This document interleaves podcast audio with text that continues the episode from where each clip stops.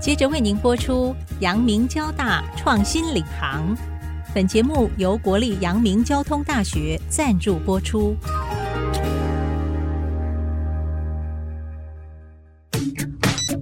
欢迎登入 IC 部落格，让主持人谢美芳带您链接产业趋势，遇见科学、科技、医疗与人类未来。请听阳明交大创新领航专题系列。欢迎听众朋友再度收听阳明交大创新领航专题系列，我是 IC 部落格阁主谢美芳。在这集压轴的节目，邀请我们的阳明交大资工系彭文志系主任和听众朋友在线上分享。我们有一个全台湾史上第一个台湾电脑资讯发展馆，起来有字。却有一很温暖的一些发展轴承跟故事在当中。主任先给我们听众朋友打声招呼。各位听众，大家好，那我是彭文志，自工系的系主任，很高兴可以跟大家分享一下台湾电脑资讯发展馆它的缘起以及中间的过程，然后到最后，我们希望这个发展馆主要担当的使命和责任。是我们还有一位得力的助手费宇珍。宇珍，主持人好，呃，我叫范宇珍，那我是这次发展馆的主要是策展人。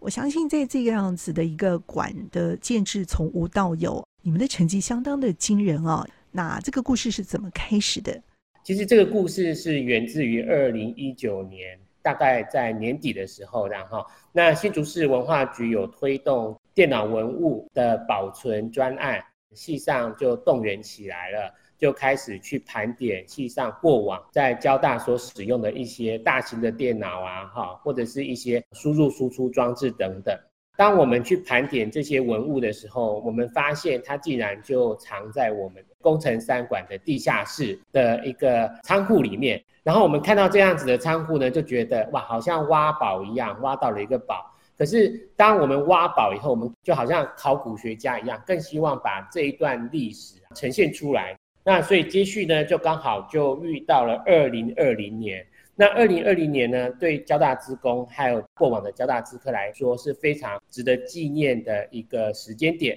为什么呢？因为在二零二零年是交通大学资讯工程系成立五十周年，那也是资讯科学系成立四十周年。那这也是全台湾就是历史算很悠久的一个资讯科系。在二零二零这个活动期间。我们就想说，是否我们可以透过这个电脑文物的展出或者是规划，能够让我们的五零四零的专案更加具有意义？那各位也知道，在二零二零年的四月恐币就起来了，那时候我们全国也进入了三级警戒。那在那一段期间，大家就没办法实体的聚在一起，所以呢，在系上呢，我们就开始推动五零四零的一些规划，甚至是募款。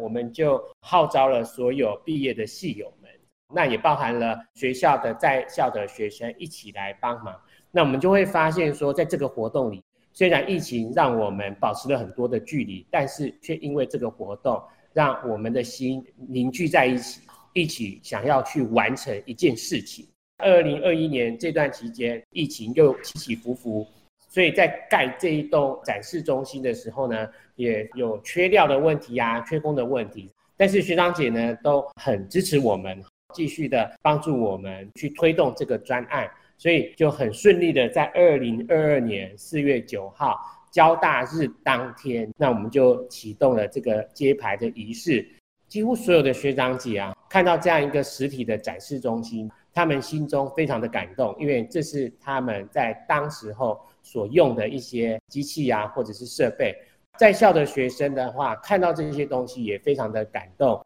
因为他感动的原因在于说，哎，我们的呃系竟然有这么光荣的历史，然后透过这些电脑文物的展出，系上这方面呢，就是也希望他未来能够提供更多关于资讯、关于运算的一个想象空间与就是演讲。最终的目标是希望能够募款金额达到三千万。它分成三个阶段，第一个阶段大概就是地下室那个电脑文物展示空间的改造。第二阶段的话呢，就是地下室的一些教室的空间在进行改造。然后第三阶段的话呢，是整个公三的一些公共区域的空间，让它更新颖。这整个的空间的规划，我们其实有一个电脑博物馆的策略小组。那策略小组里面呢，就包含了学长姐。那这些学长姐可能都是杰出校友、杰出系友等等。那他们就花了他们很宝贵的时间，巨细靡遗的跟我们讨论关于这个展场上的设备要放在哪个地方，哪些要放这样。那范范就是也在这个规划里面呢，哈，就是因为学长姐的压力，然后是蛮大的，所以宇珍这边的话呢，也是要承受很多的压力，要把文件准备好啊，然后他们还要再一看再看，所以其实这真的是要大家一起努力。嗯，我想用一个非本科系，然后也不是系友身份，我其实是一个旁观的角度，然后又跳进来做策展。那在规划博物馆的期间呢，尤其是在二零二一年的一到二月的时候，疫情很严峻嘛，然后台湾全球都缺疫苗的情况下，我们有几位学长姐是从美国回来台湾，然后就哎卡在这边就没有办法回去了。那这个策略小组里面有一位小朱学长，他叫朱俊勇，他呢就是在学长姐来视察公三馆之后的饭局上。他就听我们这样讲一讲，他就说：“我现在也回不去，那我就去戏班帮你们打工好了。”然后他讲这句话的时候，在场所有人都笑了。好，笑完喽，然后他还是摆出很认真的表情，说：“我是认真的。”然后后来他就联络跟我跟主任说：“哎，可不可以给他一个空间？他真的要来这里上班了。”我们才意识到说他没有在开玩笑。后面那个空间的部分，我先留个小伏笔，让主任补充。我想要提的是，小朱学长在美国，以前在美国还有德国慕尼黑是做保险跟再保险公司的高阶 IT 主管。他其实退休很久了，那他住在东岸，小孩呢也已经在西岸都成家立业，盖房子就很美满。这样，以我这个小小的职员的角度，我会觉得这么样一个位高权重的学长。竟然会愿意每天骑着摩托车，他甚至在 台湾好像连汽车都没有，他就骑着小五十从新竹的宝山路这样骑上来，然后停放在学校的机车棚，然后走进戏馆，手上就只有两个东西，一个是 iPad，一个是就一杯美式咖啡。那一阵子他每天就这样，然后到戏班来工作。然后帮我们做整个，算是教我怎么做 project 的制定，你要怎么去维护你的专案，然后监督工程的进度。他不止自己做，他还教我怎么做，这是我觉得非常不可思议的地方。那有一次呢，我们要到台北到联强总部开会，那那一天是一早，然后我就开着车去接他，然后再到学校来，我们要一起搭主任的车上去。然后那天早上呢，学长就拎着早餐，然后上我的车，我就跟他聊天，他就跟我说，这种很奇怪，就是好像是深植在交大人的 DNA 里面的这种情感，就不太需要去解释，甚至你好像也不知道要怎么去解释，我们到底为什么要这样，为什么会有这种看起来很荒唐又很顽皮，然后说做就做的这种事情发生。然后学长就跟我说。以前就是这样了，从他们在博爱校区前门望后门的那个小小的校园里面，这个精神就已经萌芽了。然后他很高兴看到这个精神在现在的我们身上还存在。对，那个时候我就算是比较能够了解到，哦，原来学长姐一直在讲的精神传承，好像是这样子的感觉。这个学长呢，是真的没办法回到美国。那时候疫情严重，他就很义无反顾的投入，他就要来上班。那时候呢，我们系办的空间可能没有一个位置啊，哈，可以给他。所以呢，我就把系主任办公室让给他了。那你没有到哪儿上班呢？哇，我就回到自己办公室，因为学长姐真的很认真，所以我觉得也是受到他们的感召啦，哈、嗯，就是说连他们都那么认真去做这件事情呢，那我们这些学弟妹哈，怎么可以怠惰呢？这样，所以才会做得非常的起劲，这样哈，想要把它完成。还有啊，还有那个刷脸机哦，对，那个诶，系主任办公室呢，就只有可以刷脸进入这样，嘿，那小朱学长呢是。全公三就唯一可以透过刷脸进去的这样，没有，这个刷脸机是戏办的同仁们可以刷脸然后进来这间，但是小朱学长他有所有教授们都没有的权限，这是有爱的特有一个小故事哦，范范也可以分享啊。那个诶、欸、，Peter 的 Peter 学长，他是系友会吴明雄会长的特助，嗯、他们是同班同学。那 Peter 学长很关心我们的捐款进度还有工程进度。什么公司啊？艳阳科技之前高价卖掉了。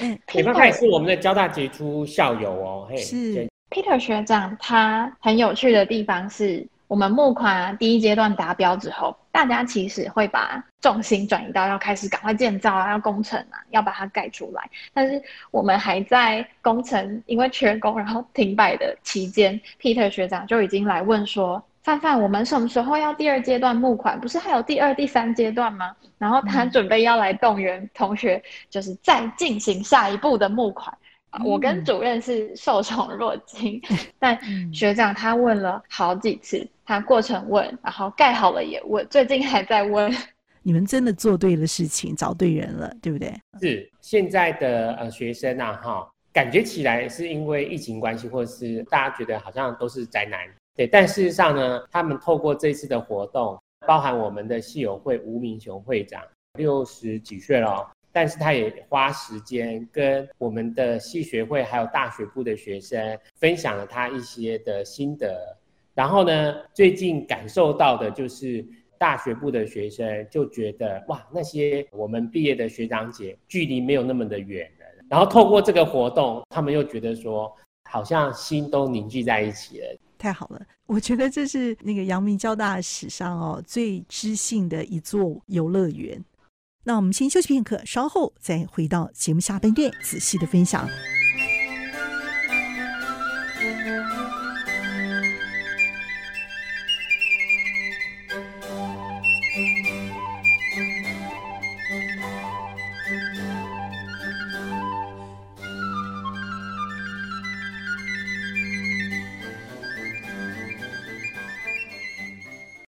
听众朋友再度回到阳明交大创新领航台湾电脑资讯发展馆，究竟可以看得到什么，感受得到什么样？比如说，我们第一台全交大使用的电脑吗？工作站吗？或者是其他的东西？这个展示空间里面呢，大概会放一九六零年代到一九九零年代所使用的这些电脑。那虽然叫做电脑，但是呢，在那个年代，这些电脑呢都是一个庞然巨物。中央处理器啊，输入输出的装置、磁带啊，这磁碟机等等，各位如果来看的话呢，都会看到哇，怎么会这么大？和你所想象中的个人电脑、笔记型电脑是完全不一样的感受。但是也是因为这样，我们就想要把这些古董文物做一个呈现，让大家知道。过往那些开发这些电脑设备，还有使用这些电脑设备的学长姐们，他们在那个年代是多么的辛苦，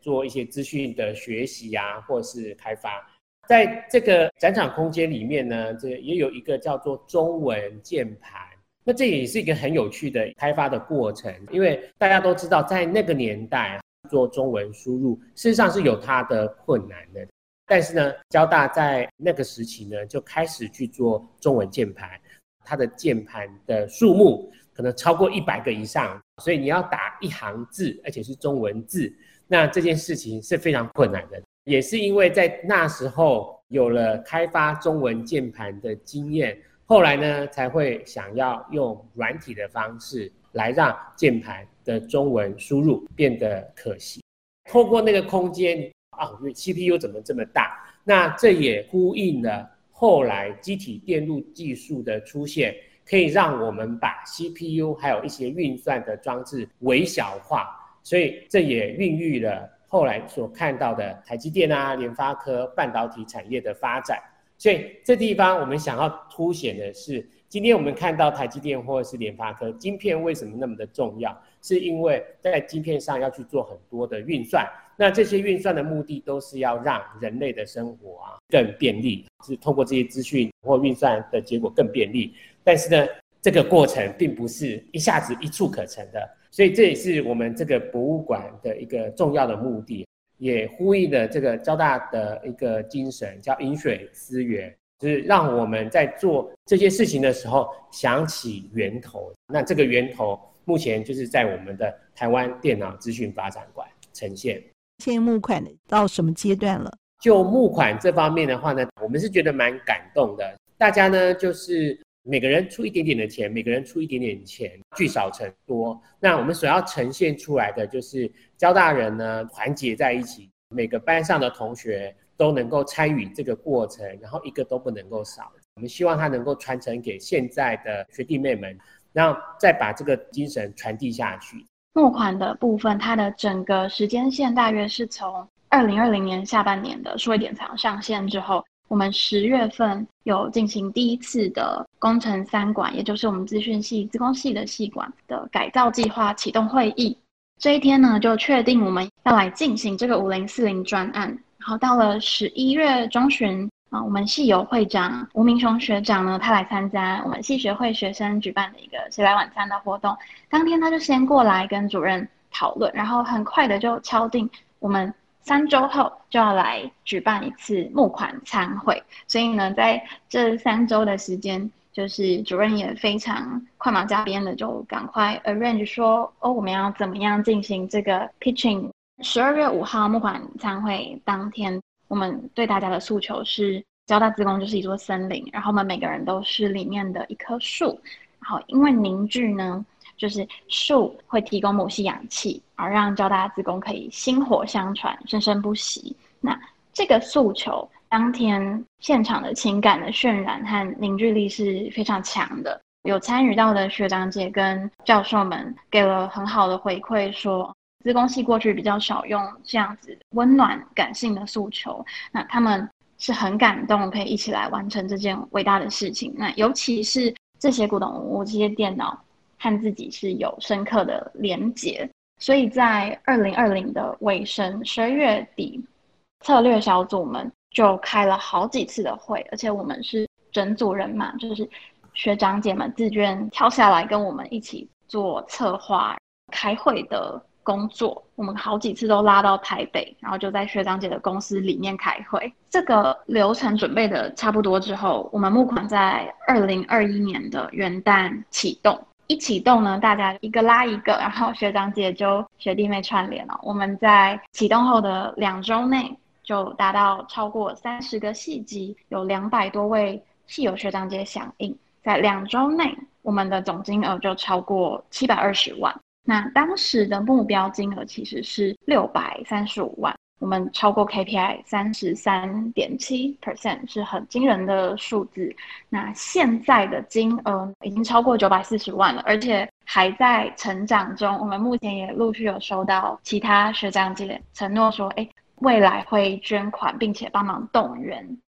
那展览内容的话，刚刚有提到博物馆配置，其实我们是打通两间地下室的仓库，然后变成一个长条形的空间，它就像一个时光机一样。你走进来，然后左手边是大型电脑，无论是像 mainframe computer，然后 mini computer、super mini computer 或是 mini super computer，这么多的英文名称在中文里面都叫做大型电脑，可是它们代表的意义是完全不同的。右手边你可以看到，配合这些大型电脑后期出来的个人随身电脑，还有一些呃输入输出装置跟储存装置等等。它的时间轴呢是从一九九零，你一路往前呢就会回溯到一九六零年代初，越往前走就是越追溯到古早的时期，去看这些曾经参与过，比如说像气象局的计划。或者是大专联考的电脑阅卷，像我们有一台 PDP Eleven，它是非常经典的，叫做 Mini Computer。虽然是 Mini Computer，它还是跟三台冰箱摆在一起一样大。那这一台就在当年的大专联考的阅卷是重大工程。比如说像它的可能前身 PDP Ten，有一台可能磁碟机叫做 RP 零三磁碟机。这个磁碟机呢，摆起来像烘衣机、洗衣机这么巨大，然后它的储存的空间只有五十八枚，大家是很难去想象五十八枚，就比你现在随便随身碟可能存一张照片都没有办法。这个是我们在空间到筛选里面有趣的展览内容的部分。美芳，我自己本身是非常感动啊，在这整个的过程之中，博物馆的策约小组扮演了一个很重要的角色。更重要、更重要，那你可以看得到哈，就是在募款参会或是呃系上的有一些简报里面，看到资工系这些简报风格哈，完全跟过往你所看到的理工人的风格是完全不一样。未来的话呢，因为我们这个博物馆的英文名字叫 Beyond Computing。所以呢，我们还会展示未来很多互动感知的科技。那这部分的话呢，也是我们的杰出系有奥图玛公司的董事长陈世元学长的大力帮忙。他想要透过这个博物馆哈，做一些互动科技的展示。那也会有一些虚实哈，就大家就听到最近的 Metaverse 这样哈，虚实宇宙的一些呈现。更重要的话呢，我们可能会持续不断办一些讲座活动。这个讲座活动就叫 Beyond Computing 的讲座。那在四月九号当天，就是已经办了两场哈。那邀请到联发科还有台积电讲述未来他们所看到的这个 Beyond Computing 的一些想象的愿景。在这个软实力的部分呢，我们会透过很多的讲座活动。然后去 trigger 这个台湾对于资讯的一些想象空间，好，那所以其实那时候我们的使命，我就觉得说，如果未来学子们会因为参观过这个博物馆，或者是听了这些演讲以后，对台湾产业有了一些变革，那也许我们就是那个点燃他们内心中那种想象空间的那个火柴的角色，这是我们很想扮演的角色。这个只是一个很重要的一个呈现，但是它也是一个引爆线。现在放了一把火了哦，究竟要引爆出什么样的一个 Beyond Computing 的一个愿景？下一个五十年之后，他们又是另外一群 Beyond Leaders。下一个五十年究竟是什么？我的小时候是用滚轮滑鼠，然后可能那时候有 iMac G3，当然主任可能在更早一点。对，那如果说。二十几年就可以完全颠覆我们对整个资讯科技发展的想象，那更何况是建立在现在这个基础上，然后去描述未来的五十年。因为我在资工系跟着老师们这样子学习，然后观摩，概略性的了解到说未来的趋势可能会是像运算力是战场，然后六 G 的发展，卫星通讯就低轨道卫星的发展。这些都会完全改变，就是我们的生活，它是科技完全改变人们生活的形态。所以，这个新故事和新愿景，嗯、呃，我觉得最重要的是大家要保持开放的心，就是年轻的这一代，他们未来遇到的改变可能会是呈指数型的改变。那当你遇到这么剧烈的变化的时候，嗯，要有一颗比较开放的心去拥抱这个变革，不然变动太快了，你根本就跟不上，就一届一届的这样子迭代汰换。如果你自己先把自己封闭起来，然后抗拒这样子的改变的话，那生活会过得很辛苦，然后可能也会比较无所适从。可是如果用一个比较开放的心态，我们可以去就是期待这样子的未来。嗯，太好了，希觉您呢？大家最近也看得到这个人工智慧或者是资讯的发展，目前呢是在各行各业哦都有数位转型，或者是很多的很多的契机，像智慧医疗、智慧农业，然后还有一些自驾车啊、机器人这等等。那甚至因为口币的关系，有一些虚实的这样一个情景。那在不同的 domain 还有不同的场域。其实就可以看到的是，资讯还有 AI 人工智慧扮演了很重要的角色。未来在不同的领域，哈，就是都充满着很多的契机与挑战。这对很多的学子们或对大家来看呢，哈，都是会让你很 exciting 的事情。从博物馆或展示空间的历程里面，大家看到的是更多人与人之间的连接，还有温度。假设我们看到了很多不同的领域，充满了这么多机会，那我们更希望让很多来参观的学子们，或者是普罗大众们，看到这个展示空间是透过群策群力的结果所造就出来的。未来充满挑战，那更希望是能够找到对的人，然后大家能够 team up 起来，一起迈向这个无限想象的未来的世界，这样。因为老实说，我们真的不知道未来会长得什么样子。但是呢，可以确定的是，当我们找到一些对的人，形成一个团队，那个力量是很强大的。我们节目要结束哦，我心里头其实也期待这一季的阳明交大创新领航师长们精辟的观点，再再的去爬出对于科技的未来想象跟新创的领域哦。那我因为这样的一个博物馆的设计，也让我们对于未来的科技怀抱着 Beyond Computing 这样的一个无限想象，所以我觉得在这里头也说明了另外一个具体的意涵。那节目结束，也请您用一句话来鼓励我们大家一起来期待这样的一个心情。虽然我们可能不是学科技的，对不对？校训其实对我来看然后，是最重要的哦，就是知心致远，从实笃行。在做的过程之中。当然会遇到很多的困难和挑战。那但在困难和挑战里面呢，我其实还蛮感谢我周遭的很多朋友，或者是学长姐嘛，哈，这策略小组的，或者甚至范范，在这个过程之中，还是会力挺我们，站在我的后面，让我持续的去把一些挑战一一的克服。这样，有时候我们立定的那个目标，就往那个目标走。那在这个过程之中，可能有时候会绕路一下，然后只是走的比较久而已。